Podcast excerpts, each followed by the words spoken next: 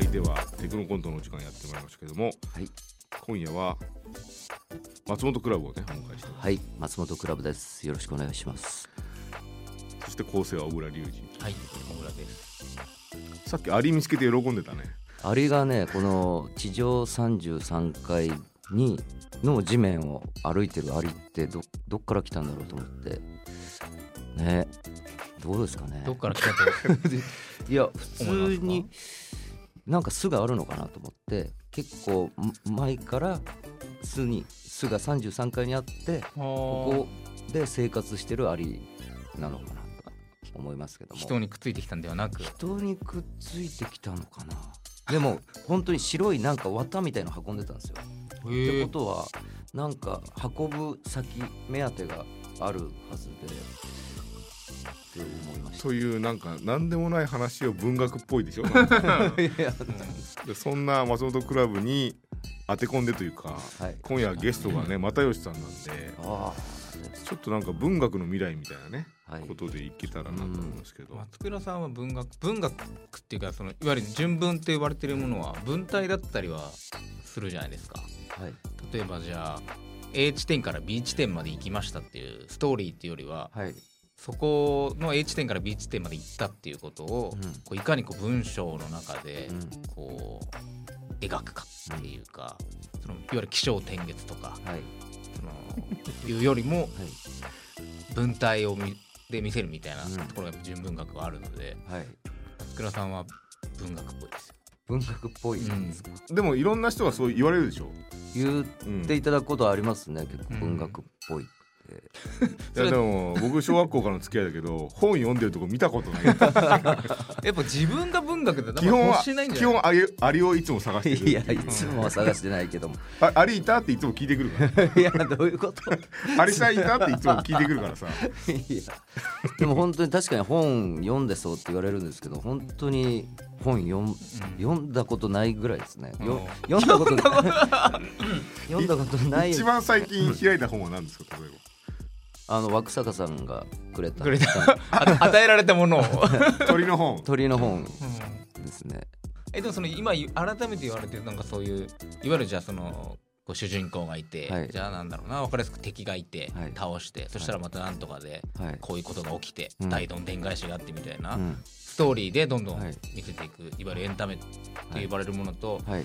ストーリーとしてはじゃあなんだろう東京を出てうん。歩いてうん神奈川の横浜まで行きましたっていうだけのストーリーはそれだけなんだけどはい。その道中に考えたこととか、うその日本語の文体でその楽しませるみたいな、ん。どっちが好きですどうですかね？その文体の方ですかね？か やっぱそうなの、はい。なんか小学校の頃からうん。作文とかは多分得意だったんでおー。僕。結構その賞賞みたいのをもらったりなんか乗っかったりしてたんで多分文章を作るのは好きなんだと思います自分うん。でその褒められて嬉しかったから好きになったものみたいな感じで文体を作る文章を作るみたいなところは割と好きですね。これは天才かもしれない、でもあれですよね。その文学賞を取る人って必ずしも読書家じゃないですもんね、うん。そんなことない。じゃあ僕が何かそういう賞をいただける可能性もある。あるってことですまあ書けばね。アリをかけた先にね あればあればっていうこだからそうだな。だからもうあれですよ。もう松倉が思う文学的なコントを作ってみようよと。文学的なコントね。うんうんああいいね。じゃあお願いしますはい。私が何か寂しいような心持ちになったのは、その時の先生の顔の奥に、思いがけず7億の借金を背負ってしまったかのような人間のそれを見てしまったからでありまして、実際に先生のその時の感情が、私が感じ取ったものと一致していたのかと問われましたら、それを立証することは難しいのでございます。しかし私自身はあの日、あの瞬間、間違いなく、寂しい心持ちになったのです。事実がどうであろうと、いえ、そのことだけは事実なのでございます。セルシオさんもう一度スローで見てみましょう。何度見ても一緒だよ。ゴールライン割ってなかっただから。私が初めてサッカーの試合の実況を担当することになった時も解説席には先生がいたのでございますブラテレアナウンサーの浦井典弘と申します。本日初めての実況をやらせていただきます。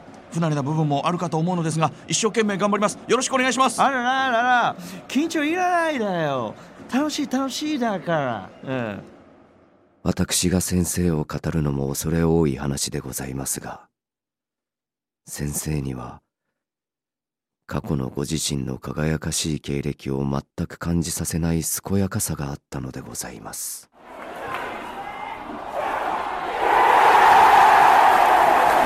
あららら武田またゴッツァンゴールだったよ。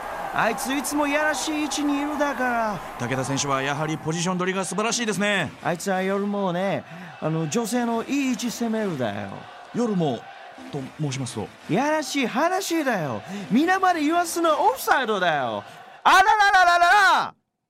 先生が何よりも大切に考えているのは熱い気持ちの部分だったと思うのです現役時代フィールドの魔術師と呼ばれ技術に長けた先生が一番は気持ちだとおっしゃることに説得力があったのでございます。あーっとここで左サイドへスルーパス。塚本走る。しかし追いつかない。ゴールラインを割ります。あらなんで一生懸命走らないだよ。サッカーは気持ちよ。塚本。あら常連じゃないよ走ったら追いつくかもだよ塚本。確かに今の場面は追いつけば絶好のチャンスという場面。惜しいところでした。惜しくないだよ。まずは全力出さなきゃダメでしょ。全力でやって初めてスタートライン立つだよ。気持ちよ気持ち。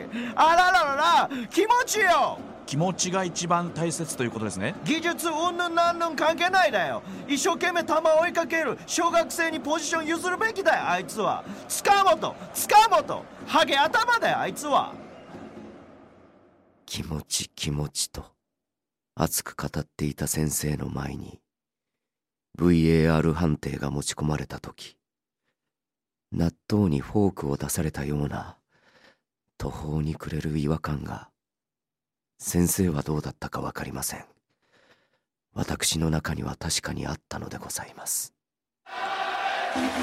セルシオさんもう一度スローで見てみましょう。何度見ても一緒だよ。ゴールライン割ってなかっただから私が何か寂しいような心持ちになったのは。ここで右サイド枠坂からのクロスに。いいクロス上げただけどね。塚本が走り込んで頭で合わせます。塚本ちゃん今日はよく走ったらね素晴らしいヘッドだったんだけどね。その時の先生の顔の奥に。このボールにキーパー反応しますが。キーパーよく止めただよ。気持ちでゴールラインの外かき出しただからノーゴールだよ際どい場面でしたがおっとここで VAR 判定になるようです。VAR? なんだいそりゃ私が何か寂しいような心持ちになったのは。VAR とはビデオアシスタントレフリーの略称でして主審が映像を用いてジャッジするシステムです。なんだいそりゃゴールライン割ってなかっただからノーゴールだよ。ビデオ見るのは意味ないねキーパー気持ちで書き出しただからノーゴールだよ。これはゴールゴールの判定ですあららららら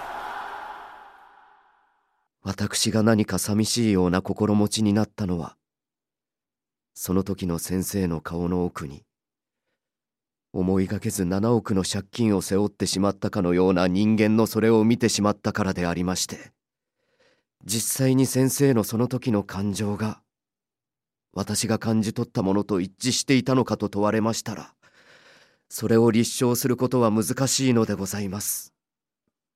しかし私自身はあの日あの瞬間間違いなく寂しい心持ちになったのです。事実がどうであろうといえ